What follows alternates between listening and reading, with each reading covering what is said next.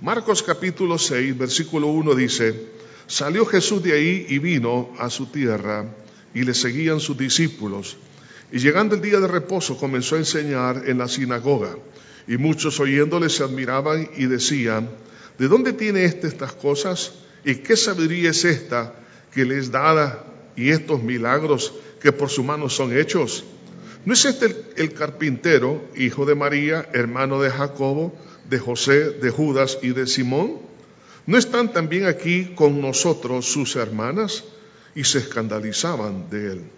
Mas Jesús les decía, no hay profeta sin honra sino en su propia tierra y entre sus parientes y en su casa. Y no pudo hacer allí ningún milagro, salvo que sanó a unos pocos enfermos poniendo sobre ellos las manos y estaban asombra, estaba asombrado de la incredulidad de ellos y recorría las aldeas de alrededor enseñando. Señor, una vez más, Señor, pedimos que tu, tu, Santo Espíritu, Señor, y el poder que emana de esta linda palabra, Señor, pueda, Señor, tener espacio en cada uno de nosotros. Señor, prepara ese corazón y ayúdanos, Señor, a remover el obstáculo que impide, Señor, que nosotros podamos recibir todas esas bendiciones y esos milagros que tú quieres hacer en nuestra vida. En el bello nombre de Cristo lo pedimos todo. Amén y amén. En el Antiguo Testamento encontramos a dos hermanos, por hecho, de hechos gemelos, hablando de Saúl y de Jacob, estuvieron bajo un mismo ambiente, teniendo un mismo abuelo, que fue nada menos que el padre de la fe de Abraham. Su padre Isaac fue realmente un milagro, porque nació cuando mamá tenía 90 años y su papá tenía 100 años. Entonces ellos sabían, estos dos jóvenes, que y su padre era realmente un milagro de parte del Señor. Ellos recibieron el mismo ambiente, el mismo conocimiento, la misma administración. Sin embargo, cada uno tomó un camino distinto. Uno el de la fe, hablando de Jacob, y Esaú el camino de la incredulidad. He ahí la diferencia, porque algunos reciben y otros no los milagros y las bondades del Señor. ¿Por qué Jacob fue prosperado y bendecido? Y de ahí surge la nación de Israel. ¿Y por qué en el caso de Esaú no fue así? De, hecho, la nación que surge de Esaú realmente desapareció sobre la faz de la tierra, pero Israel persiste hasta el día de ahora. Es entonces cuando nosotros tenemos que analizar cuál es la diferencia. ¿Será que Dios tiene preferidos? No. Sencillamente es el camino que cada uno de nosotros escogemos, el de la fe o el de la incredulidad. El Señor Jesucristo cuando llega aquí a su ciudad natal, dice aquí la palabra que el Señor empezó a enseñar y empezaron a resistir y se manifestó la incredulidad tan grande que había en ellos que Jesús dijo de esta manera y dice, y estaba asombrado de la incredulidad de ellos. En otras palabras, habiendo tenido la enorme y bendita oportunidad de ser creyente, ellos decidieron ser incrédulos. Algunos probablemente se preguntan, ¿y yo por qué no recibo lo que necesito? ¿Qué es lo que pasa? ¿Cuál es el obstáculo? ¿Cuál es la barrera? La pregunta que debemos de hacernos es, ¿existe fe o incredulidad en mi corazón?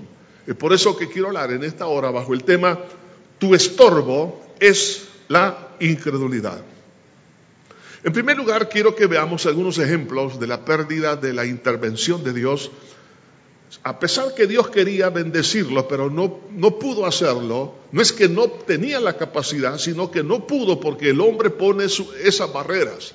Y vemos en el caso, en el, en el Antiguo Testamento, vemos una cantidad de, eh, de casos o de ejemplos. Por en el caso de la generación de Noé, ¿por qué Noé creyó y su familia y el resto no creyó? A raíz de la incredulidad, la mayoría murió. Y por causa de la fe, entonces eh, Noé y su familia fueron salvos. El caso de Saúl, de igual manera, vemos ahí cómo este hombre realmente despreció la primogenitura por la incredulidad. En el Nuevo Testamento encontramos casos como los religiosos del tiempo del Señor Jesucristo no creyeron y no recibieron. Vemos el caso también del ladrón que moría al lado de Cristo. Uno creyó y otro no creyó. Y el que no creyó perdió. Y vemos el caso del rey Agripa que le dijo a Pablo, por poco me persuades a ser cristiano. Entonces esto nos lleva a hacernos una pregunta. Si este es el gran problema, el gran obstáculo, la incredulidad, entonces la pregunta es, ¿qué es? ¿Qué es entonces la incredulidad?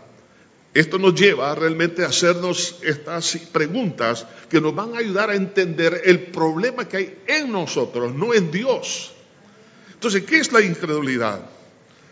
Cuando el Señor Jesucristo, después de haber resucitado, se aparece a los apóstoles, en el capítulo 20 del Evangelio de Juan dice, luego dijo a Tomás, pon aquí tu dedo y mira mis manos acerca tu mano y métela en mi costado y no seas incrédulo, sino creyente. ¿Qué es la incredulidad? La palabra griega que se traduce aquí como incredulidad significa etimológicamente indigno de confianza. En otras palabras, ser incrédulo es decirle a Jesús, tú no eres digno de confianza. Entonces estamos hablando que es algo grave porque es un insulto al carácter de Dios, de su justicia, de su santidad, de lo que de su amor, de lo que él es en sí.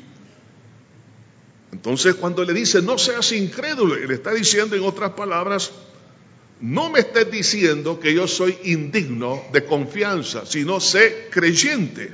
Entonces la contraparte de ser creyente y la parte etimológica de esta palabra significa el que mantiene su fe comprometida. Ser creyente es ese hombre, esa mujer que se compromete a esa fe en Cristo hasta la muerte. Entonces tiene que ver, el ser creyente es una persona con compromiso por la fe y no lo suelta, sino que lo abraza. Entonces la incredulidad entonces vemos que nos lleva a esta, digamos, a esta interrogante y es por, qué es considerada entonces como un pecado. Entonces ya lo hemos visto previamente y sencillamente porque es una acusación a Dios de infiel o en otras palabras indigno de confianza. Entonces la incredulidad es un insulto a Dios. Y muchos piensan que la incredulidad es ser racional, que es ser brillante, ser inteligente. No miran la incredulidad como un pecado más, como matar, robar o cualquier otro pecado. Lo miran realmente como una, digamos, eh, algo de que la persona posee, pero que es porque es brillante, porque es inteligente, porque es muy racional. Sin embargo, la incredulidad es un insulto a Dios. Por eso la palabra de Dios nos dice, allá en Apocalipsis 21, el versículo 8, dice, pero los cobardes e incrédulos, los abominables, los homicidas, los fornicarios, los hechiceros, los idólatras y todos los mentirosos tendrán su parte en el lago de fuego que arde con fuego y azufre, que es la muerte segunda. Note bien que aquí el Señor está poniendo el pecado de la incredulidad a la par de los abominables, de los cobardes, de los homicidas, de los fornicarios, de los hechiceros, de los idólatras, los mentirosos. O sea, está diciendo que ese pecado lleva a condenación eterna. Hay personas que se consideran agnósticos, se consideran ateos y piensan que eso es ser realmente una persona libre de cualquier otra influencia. Una persona que es incrédulo es una persona ofensiva, está insultando a Dios, porque Dios se ha revelado a través de la creación misma. La Biblia dice que los cielos cuentan la gloria de Dios y el firmamento anuncia la obra de sus manos. Es decir, que en la misma creación está revelada la naturaleza, las características, lo que es los atributos de Dios. Romanos capítulo 1 lo dice que las cosas invisibles de Él son claramente visibles por medio de las cosas hechas. Lo que usted y yo vemos refleja el poder, la sabiduría, la justicia, la omnipotencia de Dios y todos sus atributos. Entonces llegar a negar a Dios es sencillamente insultar a Dios mismo. Por eso que debemos de considerar este pecado como algo grave, sumamente grave Pero la mayoría de la gente en el mundo no lo ve así. Por otro lado, es hacer a Dios mentiroso o un engañador. Dice la palabra de Dios en Números capítulo 23, versículo 19. Dios no es hombre para que mienta, ni hijo de hombre para que se arrepienta. Él dijo, y no hará, habló, y no lo ejecutará. Dios no miente. En Él no existe mentira. El mentiroso se llama Satanás. Dice la Biblia que Satanás es padre de mentira. La verdad está única y exclusivamente en el Señor Jesucristo. Él lo dijo, yo soy el camino, la verdad y la vida. Lo contrario está en Satanás, que es la mentira. Entonces, cuando una persona es incrédula, lo que está haciendo es colocando a Dios como un mentiroso o un engañador. En el primer libro de Samuel, en el capítulo 15, versículo 29, dice, además, el que es la gloria de Israel no mentirá. Mire qué belleza, ¿no? El que es la gloria de Israel no mentirá. Entonces Dios no miente, Dios no miente. El Señor siempre nos da la verdad y esa nos hace libres. El Señor lo dijo, conoceréis la verdad y la verdad os hará libre. Entonces, comprendiendo que la incredulidad es un pecado, porque es una acusación a Dios de infiel, estoy haciendo a Dios mentiroso, entonces esto me lleva a ver la contraparte. Entonces, ¿qué significa que Dios sea fiel? La palabra fiel en el Antiguo Testamento, entre las muchas palabras que se traduce como fiel, significa estable, constante. Dios no cambia, lo que la Biblia dice, que Él es el mismo ayer, hoy y por todos los siglos. La palabra de Dios nos dice, la roca, su obra es perfecta, porque todos sus caminos son justos, Dios de fidelidad y sin injusticia, justo y recto es Él. Entonces Dios es estable, por eso Él no cambia, Él nunca nos va a engañar. Sin embargo, a pesar de tanta revelación que Dios nos concede a través, por ejemplo, de sus obras, la Biblia, hermano, nos, dice ah, en, en el Salmo 36, 5, Jehová hasta los cielos dice, llega tu misericordia y tu fidelidad alcanza hasta las nubes. Entonces Dios se revela a través de sus obras. Todo lo que Él ha hecho refleja su fidelidad, porque recta es la palabra de Jehová y toda su obra es hecha, dice, con fidelidad. Ninguna de las cosas que Dios hace lo hace para engañarnos, sino al contrario. Por otro lado, Dios, hermano, es fiel porque Él se revela también a través de sus mandamientos, a través de su palabra nos está revelando su verdad. Dice que el Salmo 119, versículo 86, todos sus mandamientos, dice, son verdad, todos, todos, toda la palabra. Por eso el consejo bíblico debe de ser aceptado tal como está escrito. No hay que manipular la palabra. No hay que eh, hacer eh, realmente una, una herejía de la verdad de Dios. No hay que torcer la palabra de Dios. Por eso nos manda el Señor aquí que nosotros aceptemos toda su palabra porque ella es verdad. Por otro lado, también Dios se, digamos, se proyecta o su fidelidad a través de las personas que le obedecen. En el Salmo 119, versículo 29 al 30 dice, aparta de mí el camino de la mentira. Dice, y en tu misericordia concédeme tu ley. Escogí el camino de la verdad el salmista está diciendo, escogí el camino de la verdad. Claro, el que escoge el camino de la verdad, lo que hace es atraer la victoria o la, intervención de Dios. Pero el que escoge la incredulidad, entonces no verá la obra de Dios. Es lo que pasó ahí en Nazaret. Por causa de la incredulidad, dice, no hizo milagros allí. Yo sé que todos necesitamos la mano de Dios, la intervención sobrenatural. Dios quisiera hacer muchas cosas, pero así dice la Biblia, no pudo, no es que no quiso, no pudo porque había incredulidad. La pregunta que debemos de hacernos es, Señor, ¿qué existe en mi corazón? ¿Existe fe o incredulidad? Pero otro lado, ¿qué significa que Dios sea fiel? Porque Él se ha revelado en su carácter. Dios en sí mismo es fidelidad. En el Salmo 36.5 dice, Jehová hasta los cielos llega tu misericordia y tu fidelidad alcanza hasta las nubes. Dios es fiel. Ahora, siendo Dios fiel, ¿por qué entonces algunos son incrédulos? Y esto nos lleva entonces a ver los factores que fomentan la incredulidad. Voy a, quiero que contemplemos tres cosas acá que se dieron aquí en Nazaret, que son las mismas que suceden hoy en día, que nos da una respuesta por qué algunos son incrédulos. En primer lugar, por no exponerse a la palabra de Dios. Ellos dijeron, hemos oído lo que has hecho en otros lugares, los milagros. La pregunta es, ¿por qué los ciudadanos de Nazaret no fueron a esas maravillosas y grandes campañas de predicación, de enseñanza, de sanidad y de multiplicación de los panes y peces y tantas maravillas, echar fuera demonios? La pregunta es, ¿por qué no fueron? Si las distancias, en el caso de Nazaret, que es una de las ciudades o pueblos en aquel entonces que eran parte de la Galilea, Estamos hablando a una distancia de dos, tres kilómetros, las otras, digamos, ciudades, o lo más eran diez kilómetros.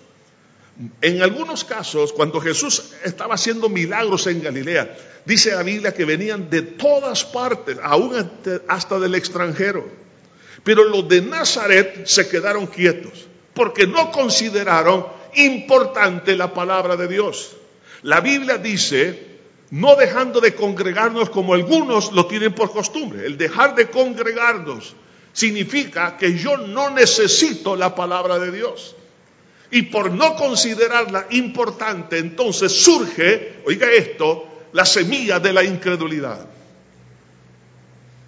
Al Señor Jesús cuando llega y les enseña en la sinagoga de ellos, les está hablando de la misma palabra, pero ya tenían ellos una percepción totalmente equivocada y era porque ellos no creían que lo necesitaban.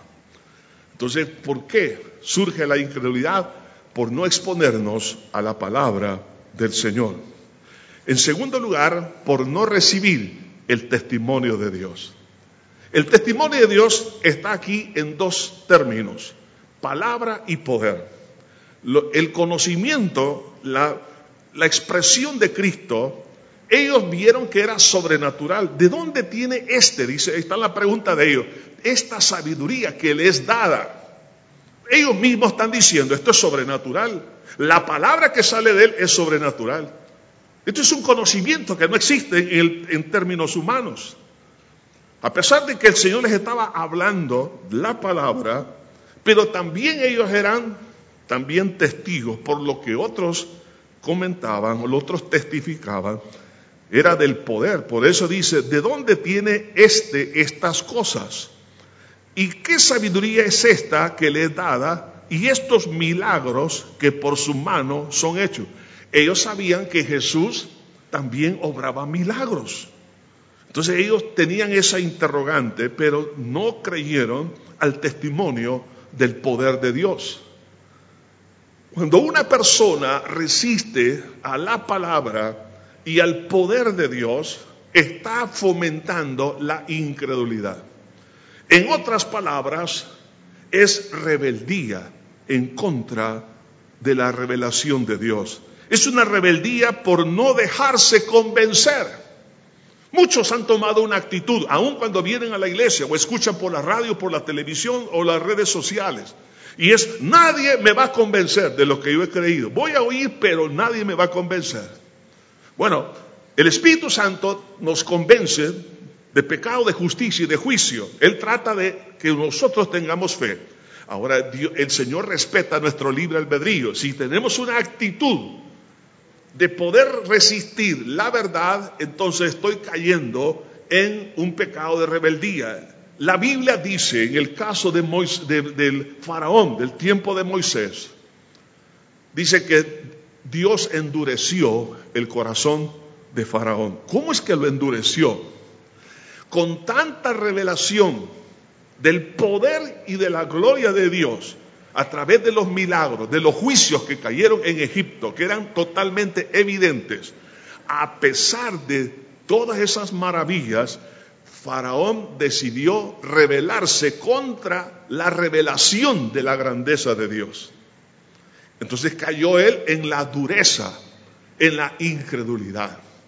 Muchos, sabiendo la palabra, conociendo, habiendo oído la palabra, habiendo sido testigos de lo que Dios ha hecho, se revela contra ella, produce incredulidad en su corazón.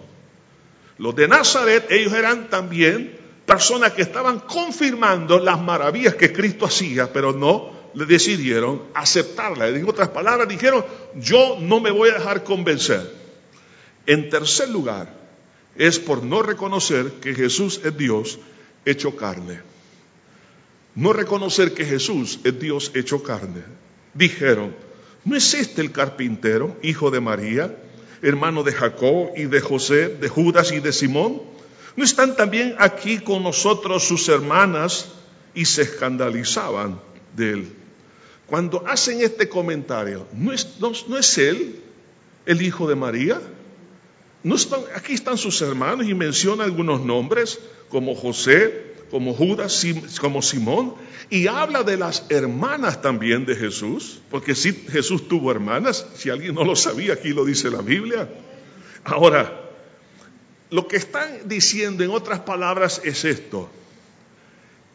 ¿Cómo voy a creer en Jesús si es igual a nosotros? Cuando un hombre, una mujer cree que es igual a Jesús, cae en incredulidad. No es este el Hijo de María. Si somos conciudadanos, vivimos en este mismo pueblo. Si Él no es alguien diferente, Él es igual a nosotros. Muchos se han creído que son dioses. De hecho, hay, mensajes y enseñanzas hoy en día detrás de los púlpitos, en la radio y la televisión, donde se enseña realmente una doctrina diabólica ¿Por qué? Porque le está diciendo que ellos pueden llegar a ser igual a Dios. Algunos se llaman junior, que Dios es mi Padre y por cuanto yo soy hijo de Dios, yo soy un Dios pequeño, pero Él es el Dios grande. Mentira del diablo. ¿No es eso lo que le hizo eh, caer a Eva? ¿Seréis como Dios? Y ella lo creyó. Ese fue el problema que creemos algo que no debo de creer. Y ahí es donde entonces el, enemigo entonces llega a sembrar esa semilla de incredulidad. Entonces cuando alguien se cree, a lo mejor nunca lo ha dicho verbalmente, pero a través de sus actitudes. Por ejemplo, ¿para qué voy a orar? En, el fondo, lo que está diciendo es, si yo no necesito a Dios, si yo puedo resolver todo. ¿Por qué voy a pedir dirección y consejo a Dios? ¿Por qué voy a leer la Biblia? ¿Por qué si yo tengo tanta sabiduría que no necesito que nadie me diga lo que tengo que hacer, ni, ni siquiera la Biblia me tiene que dirigir? Entonces, al, al no creer y obedecer la palabra, se está haciendo igual a Jesús. Y claro, llega a una conclusión totalmente nefasta y dice, y se escandalizaban de él. La palabra escandalizar en el griego significa poner un lazo o trampa en el camino. O sea que ellos creían o llegaron a la conclusión de que Jesús los estaba engañando. Por eso dice, se escandalizaban. El Señor Jesucristo dijo en una oportunidad, bienaventurado el que no haya tropiezo en mí. Y es la misma palabra, escandalizo, la que se traduce también aquí en Marcos. En otras palabras, bienaventurados los que no creen que yo los estoy engañando. La Biblia dice, allá en la palabra, también en la, en la epístola del apóstol Pablo a Tito, en el capítulo 1, en el versículo, en el versículo 15, dice, todas las cosas son puras para los puros, mas para los corrompidos, oiga esto, e incrédulos, nada le es puro. Una persona incrédula es una persona que siempre tiene una, yo le llamaría a esto como una especie de un espíritu de sospecha. Nunca llega a creer. Entonces ellos creían que Jesús los estaba engañando. Dios no engaña a nadie. Pero la incredulidad produce esa, digamos, esa resistencia porque piensa que Dios lo está engañando. Por eso que hay personas que han llegado al punto de decir que los relatos bíblicos o lo que dice la Biblia no es cierto. Otros llegan a, pensar que si Dios no me ha sanado, sencillamente es porque lo que predican y lo que se enseña y lo que hacen en las iglesias es una manipulación de masas. Otros llegan a pensar que si Dios no, no ha intervenido en mi vida, entonces no existe Dios. Y otros llegan a creer que son igual a Jesús a pesar de ver que no tienen lo que tiene Jesús. Entonces cuando alguien llega a creer esto, le está dando un espacio directamente a Satanás en su vida. Porque Satanás es padre de mentira y el autor y consumador de la fe se llama Jesús. Entonces cuando caemos en el pecado de la mentira, de la incredulidad, le estamos dando espacio a que Satanás ponga en nuestra vida lo que Él quiere. Esto nos lleva entonces a considerar en tercer lugar las barreras de la incredulidad. Entre ellos vemos algunos efectos. Cuando alguien es incrédulo, en primer lugar, deshonra a Jesús.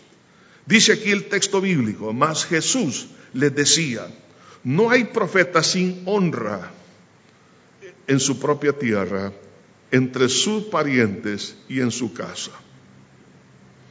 La incredulidad es una deshonra a Dios.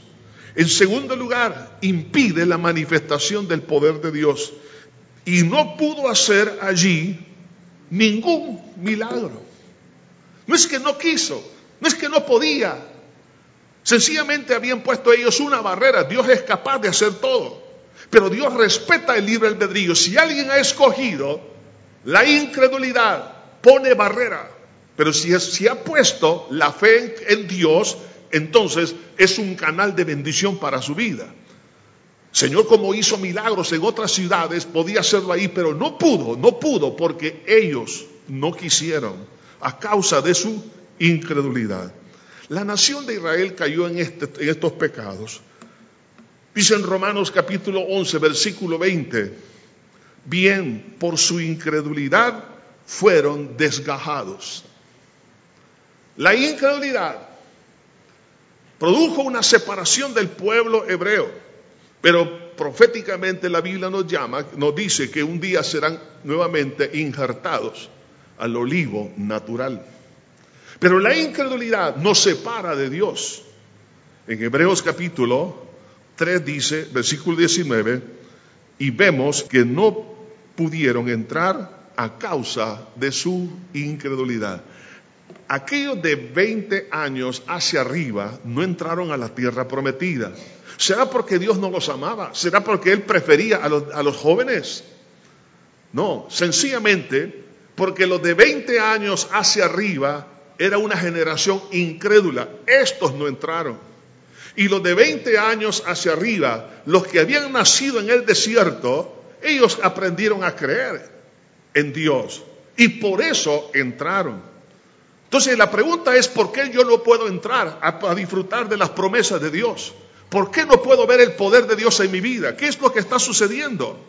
No es que Dios no nos ame, el problema es está en nosotros. Sencillamente porque no me he expuesto a la palabra. Benditos aquellos que escuchan la palabra. Gracias por congregarse. Gracias por estar pendiente de oír la palabra. ¿Por qué? Porque la fe viene por el oír y el oír la palabra de Dios. El que no quiere escuchar la palabra es porque considera que no, la, no necesita a Dios mismo. No necesita ningún consejo. Y esa es pura soberbia. Además, el otro factor es por no recibir el testimonio de Dios, por su palabra y su poder y todo lo que Él ha hecho. Y en tercer lugar, porque se considera igual a Jesús. Entonces, la incredulidad toma espacio, deshonra a Jesús e impide que las bondades de Dios o los milagros ocurran en nuestra vida. Y en tercer lugar, lo que hace es que ciega el entendimiento.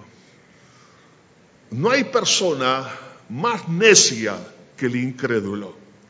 La Biblia dice en Hebreos capítulo 3, versículo 12, mirad, hermanos, que no haya en ninguno de vosotros corazón malo e incrédulo para apartarse del Dios vivo. Mirad, es decir, debo de hacer un autoexamen.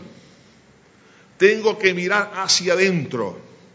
Si usted no ha caído en el robo, asesinato o cualquier otro tipo de pecado, gracias a Dios. Pero la pregunta es, ¿habrá incredulidad que está en la lista de los, de los, de, los fornicarios, de los adúlteros, de los hechiceros que no entrarán en el reino de los cielos, sino que tienen parte en el lago de fuego?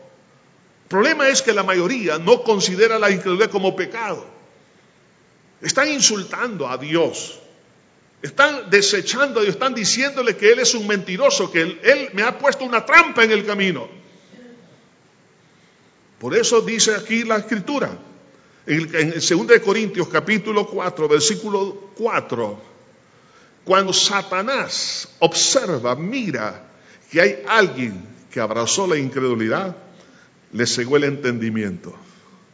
Dice en 2 Corintios 4, 4, en los cuales el Dios de este siglo cegó el entendimiento de los incrédulos para que no le resplandeciera la luz del Evangelio, de la gloria de Cristo, el cual es la imagen de Dios. Una persona que es incrédula no puede recibir la verdad de que Dios ha sido así, es hecho carne en la persona de Cristo Jesús, tomó forma humana. Porque Satanás dice, le cegó el entendimiento a los incrédulos. En otras palabras, podemos decir, embrutece a una persona la incredulidad por intervención diabólica.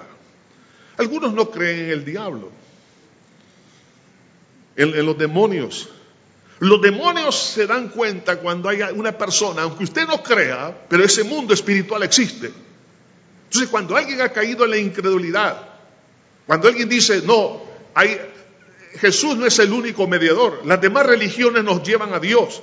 Ese grave pecado, oiga esto, decir que Jesús no es el único mediador, sino que toda la religión, en otras palabras, hay otras formas mesiánicas de ser salvo. Lo que está sucediendo, usted le está dando lugar a Satanás a que ciegue su entendimiento y no pueda aceptar la grandeza de Dios en la persona de Cristo Jesús. Y eso lo lleva, lo separa de Dios mismo, aunque diga que cree en Dios. Hay personas que al caer en la incredulidad no se han dado cuenta que están siendo manipulados y por eso sienten un bloqueo. Cuando escuchan el mensaje, cuando leen la Biblia, no le entienden. Son personas que no pueden a pesar de que tienen necesidad, no pueden recibir. Recuerden una oportunidad, fui a visitar a un enfermo, una persona muy intelectual, ya de unos 70 o más años, quizás de unos 80 años, estaba ya realmente en sus, últimos, sus últimas horas de vida, con un cáncer terminal. Le fui a hablar del Evangelio, pero él rechazó una y otra vez. Insistía en no crees, que yo no creo, que yo no creo. Pero en el momento que decía no creo, daba de gritos, pero eran gritos de angustia. Fíjense bien, a pesar de estar al borde del infierno y daba gritos de angustia, no creía. ¿Por qué? Porque Satanás había bloqueado su mente. Y tristemente un día después muere en ese estado. Otra vez fui a visitar a otra persona, pero este era un brujo que estaba a punto de morir. Llego a la casa. Cuando entro a su habitación, oía, yo empecé a escuchar gritos de insulto, decirle a los demonios, no me lleven, ¿qué están haciendo aquí? Él veía a los demonios alrededor de su cama, que se burlaban y él estaba tratando de luchar para que no se lo llevaran. Yo le empecé a decir, lo que usted necesita es pedirle perdón a Dios, porque la Biblia dice que los hechiceros no tendrán parte en el reino de los cielos, sino en el lago de fuego. Pero él no creía. Y a pesar que estaba él siendo realmente ahí arrebatado prácticamente por los demonios, no creyó y después de más de una hora de estar hablando con él, de llevarlo a los pies de Cristo, yo le decía, repita con, no, yo no creo.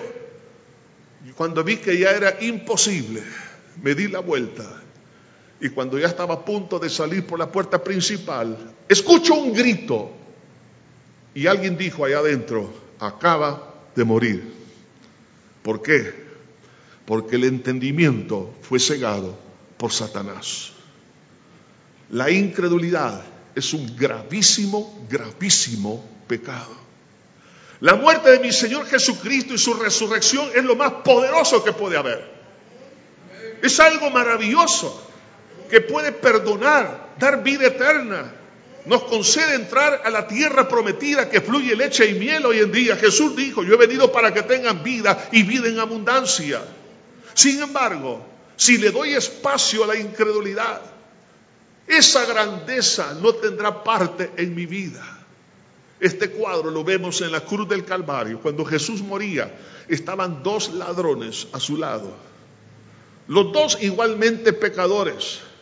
Los dos estaban expuestos a la gloria. Piense, ¿cómo ha de haber sentido estos hombres al estar a la par del Dios hecho carne. La gloria de Dios invadía todo aquel lugar.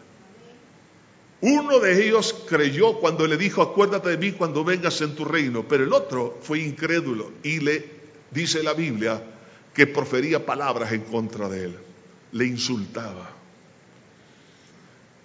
¿Tuvo la oportunidad de ser salvo? Sí, pero como el entendimiento, hubo incredulidad.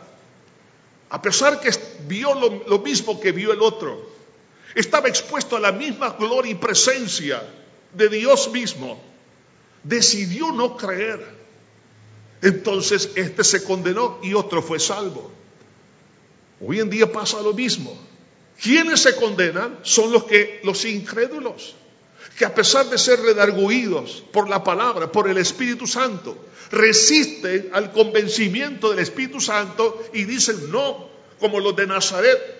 Ellos sabían que la palabra que decía Jesús era de Dios. Ellos sabían que el poder era de Dios y decidieron no creer todavía. ¿Por qué algunos siguen haciendo eso? Lo que están haciendo es autocondenarse. El amor de Dios es para todos porque de tal manera amó Dios al mundo que ha dado a su Hijo unigénito para que todo aquel que en Él cree tenga vida eterna. Ahora, lo triste de todo esto también es lo irrazonable de la barrera de la incredulidad. Y dice ahí el Señor, y estaba asombrado de la incredulidad de ellos, como decir, de otra manera, habiendo tenido la enorme oportunidad, los de Nazaret, de haber creído, por cuanto ellos, aunque la Biblia no lo pueda, digamos, evidenciar, podemos nosotros también imaginarnos algo. Y es que ellos eran testigos, como las en las pequeñas poblaciones, acerca de lo que había ocurrido en, en esta pareja de José y María cómo ellos llegaron hasta Belén, lo que había ocurrido, el testimonio de los, de, los ángeles adorando al Señor, de lo que los, los, magos llegando del oriente le entregaron todas estas cosas y todas las... O sea, ellos sabían, de alguna manera, estaban expuestos a lo largo, oiga esto, de 30 años, porque Jesús cuando comenzó el ministerio salió de la ciudad de Nazaret para predicar en todo lugar. Y ahora Él regresa. 30 años de exponerse a la, a la, gloria de Dios. No era Jesús que como cualquier otro ciudadano, oiga esto, era Dios caminando en todas las, en las calles de, de Nazaret. Veían el testimonio de Dios en la persona de Cristo. Veían su carácter, que era distinto, era diferente a los demás. La gloria de Dios estaba en él porque Dios quiso habitar plenamente en Cristo Jesús, dice la Biblia. Entonces, a pesar de ese testimonio de gloria, decidieron no creer. Además, no quisieron recibir los, miles de testimonios de los que habían sido beneficiados con la multiplicación de los panes y los peces. Ellos sabían que Cristo había hecho eso, porque ellos mismos lo dicen. Hemos oído lo que los milagros que tú has hecho en otros lugares, pero no recibieron el testimonio por no haber escuchado directamente, oiga esto, por, por haber escuchado directamente la palabra de, Dios o por Dios mismo, porque Él les estaba enseñando en la sinagoga, decidieron no creerle. ¿De dónde tiene este tanta sabiduría? Dios les estaba hablando directamente a ellos. Oiga esto, es increíble. Dios hablándole directamente y ellos decidieron no creer. Por eso dice aquí la escritura, y estaba asombrado de la incredulidad de ellos. Y decían, ¿de dónde tiene este estas cosas? ¿Y qué sabiduría es esta que le es dada? Y estos milagros que por su mano son hechos. Ante esa incredulidad, Jesús toma una actitud y es, siguió enseñando. Y recorría las aldeas de alrededor enseñando. Si alguien no lo recibe, otros lo van a recibir. Si uno no cree, otros van a creer. Y gloria a Dios porque los que estamos aquí y muchos de los que nos escuchan hemos creído en el Señor Jesucristo. Y gloria al Señor. Porque el que cree en mí, dijo el Señor, no morirá eternamente. Cristo le dijo a Marta, sí, yo he creído que tú eres el Hijo de Dios. Yo soy la resurrección y la vida. El que cree en mí, aunque esté muerto, vivirá. Bendito sea el Señor. Hay salvación y vida eterna para todo aquel que cree. Siguió enseñando. ¿Por qué? porque sabía el Señor que muchos iban a creer, a pesar que otros no lo hicieran. Usted y yo tenemos que hacer lo mismo. Sigamos sirviendo a Dios, a pesar que hay otros que son incrédulos no lo quieren hacer. Y en segundo lugar, Jesús empoderó a un equipo para predicar. Versículo 7 dice, después llamó a los doce. Llamó a los doce. ¿Por qué? porque él sabía que después de su partida ellos tenían que seguir predicando. Dios de igual manera quiere hacer esto con nosotros. Quiere empoderarnos para que la palabra siga corriendo, para que aquel que crea, la iglesia ha sido llamada para predicar el Evangelio. Ir y predicar el Evangelio a toda criatura. ¿Por qué? Porque en el momento que se predica la palabra, ahí comienza la fe, porque la fe viene por el oír y el oír la palabra de Dios. El mejor beneficio que se puede hacer a la humanidad es que la persona cree en el Señor Jesús como su Salvador y Señor.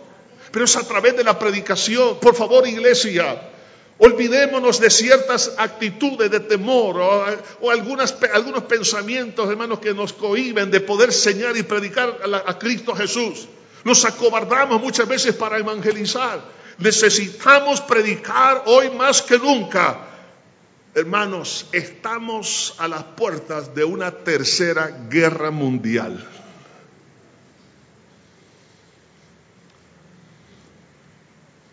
Muy probablemente, lo han comentado muchas personas en radio y en televisión de lo que puede suceder. Y aún así, sabiendo que miles y millones pueden morir, no nos atrevemos a predicar y a enseñar. Alguien dirá, pero aquí en El Salvador no nos va a afectar. O en América, en Centroamérica, en Suramérica. Claro que sí. Amada iglesia, necesitamos enseñar. Dios quiere empoderarnos. Y dice, y después llamó a los apóstoles, lo llama a usted y a mí, ¿para qué? Para predicar y para que el poder de Dios se manifieste. Por eso debemos de entender de una vez y para siempre que el estorbo que usted y yo tenemos es la incredulidad.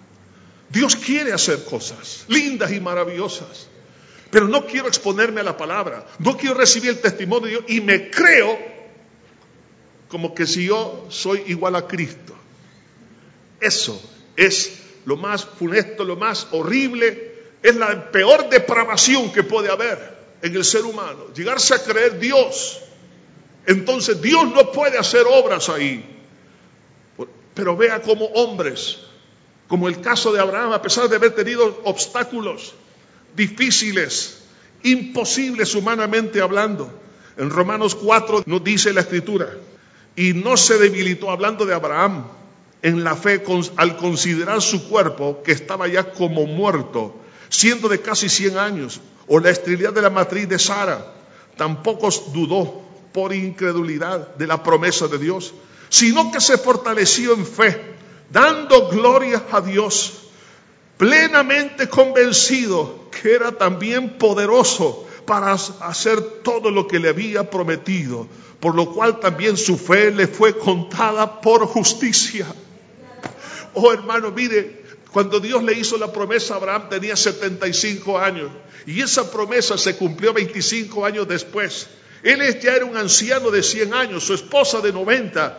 Piense lo que sucede ahí, un milagro. Y él no dudó, sino que siguió dando gloria a Dios. El diablo quiere robarse la fe, porque tal vez el, tiempo que yo quiero que Dios intervenga no es el que, el que yo quiero, sino que el que Dios quiere. Dios no retarda su promesa. Dios va a actuar en el momento oportuno y Él sabe por qué lo va a hacer. Hermano, no tenga temor a que a esa resistencia de los problemas, de la crisis, le quiten la fe. Démosle gloria a Dios, dándole gloria, se fortaleció Abraham. En otras palabras, me imagino que Abraham decía, Señor, gracias, tú pues me prometiste que sería padre, pero ya era un anciano de 100 años. ¿Cómo puede alguien de 100 años decir, voy a ser papá? Pero él daba gloria a Dios, decía, gracias Señor, seré padre. Y efectivamente a los 100 años abraza a su primer hijito. Maravilloso. Tu estorbo es la incredulidad. Padre, ante ti estamos. Perdona ese pecado. En primer lugar en la iglesia. Hemos caído como Tomás en la incredulidad. Y la exhortación es, no seas incrédulo, sino creyente. No tienen que ser las cosas como yo quiero, sino como tú quieres y en el tiempo que tú quieres. Es lo mejor, porque tu carácter es fiel. Tú eres justo y santo. Tú no, decepcionas a nadie. Señor Jesús, aquí estamos pidiéndote perdón. Ahí donde está, los que nos escuchan, donde quiera que se encuentre y los que están aquí presentes. Pidámosle perdón a Dios. No hay pecado que Dios no pueda perdonar. Dígale, Señor, perdóname, yo he caído en el pecado de la incredulidad. Me llamo creyente en Cristo pero soy incrédulo, lo cual contradice mi identidad contigo. Señor, te queremos pedir perdón, porque quizás la barrera del tiempo o, o la tormenta que es sumamente grave, que caemos en nuestra fragilidad a un convencimiento que ya se terminó todo Señor, eso no descalifica tu carácter ni tu intervención. Perdona, Señor, por ser incrédulos como Tomás. Quita de nosotros toda racionalidad carnal, inmunda hasta diabólica. Perdónanos, Señor Jesús por creernos tan inteligentes como tú. Perdónanos, Padre, por creernos capaces que no te necesito a ti, no, necesito tu palabra, no necesito orar, no necesito nada de ti porque yo todo lo puedo hacer. Perdona, Señor, ese grave pecado que está en el pueblo tuyo, Señor, por causa de escuchar enseñanzas que no son bíblicas. Señor, te pedimos que nos perdones. Hemos centralizado el ego, el yo. Hemos caído en el pecado de la egolatría. Perdónanos, Señor. En este día, Señor, decidimos ser creyentes, confiables, comprometidos contigo, Señor. Eso es ser creyente, la fe que se compromete contigo Señor, aquí estamos. Te pedimos que nos limpies con tu sangre de ese gravísimo, gravísimo pecado, que no lo hemos visto así. Mientras todos están orando, solo pregunto si hay alguien acá o en aquellos que se encuentran en casa o en cualquier otro lugar. Usted necesita la intervención de Dios. Pero por alguna razón rechazó la palabra, rechazó el testimonio de Dios y se ha creído igual a Dios. Dios le perdona esos pecados. Y si usted decide en este día reconocer que es un pecador como cualquier otra persona sobre la faz de la tierra y que la incredulidad como otro pecado es una ofensa contra Dios. Este es el momento para que usted le pueda decir, perdóname, límpiame con tu sangre. Quiero que cambies mi vida. Si usted quiere hacer dar ese paso de fe, repita por favor esta oración conmigo donde esté. Padre eterno que estás en los cielos, me arrepiento de todo corazón de todos mis pecados. Límpiame, Señor, de toda soberbia, de toda vanagloria y de cualquier otro pecado con el cual te he ofendido. Me arrepiento de haber hecho lo malo delante de tus ojos. Pero creo que tú moriste por mí en la cruz para perdonarme y darme libertad del pecado y de los demonios. Creo que resucitaste para justificarme delante de ti y tener vida eterna. Te abro mi corazón y te recibo como mi Salvador y Señor en esta hora. Gracias Señor. Siga orando con sus propias palabras. Señor Jesús, bendice estas vidas que en este día han tomado esa decisión. Gracias Señor. No sé si hay alguien acá que hizo esta oración. Queremos regalarle un Nuevo Testamento y otra literatura antes que se retire. Solo levante su mano y diga sí, yo soy. Ahí se van a acercar para regalarle ese Nuevo Testamento. Habrá alguien que pueda decir sí, el Señor, yo hice esta oración. Levante su mano ahí donde se encuentra y, ahí se le va a entregar este Nuevo Testamento. Que Dios me los bendiga.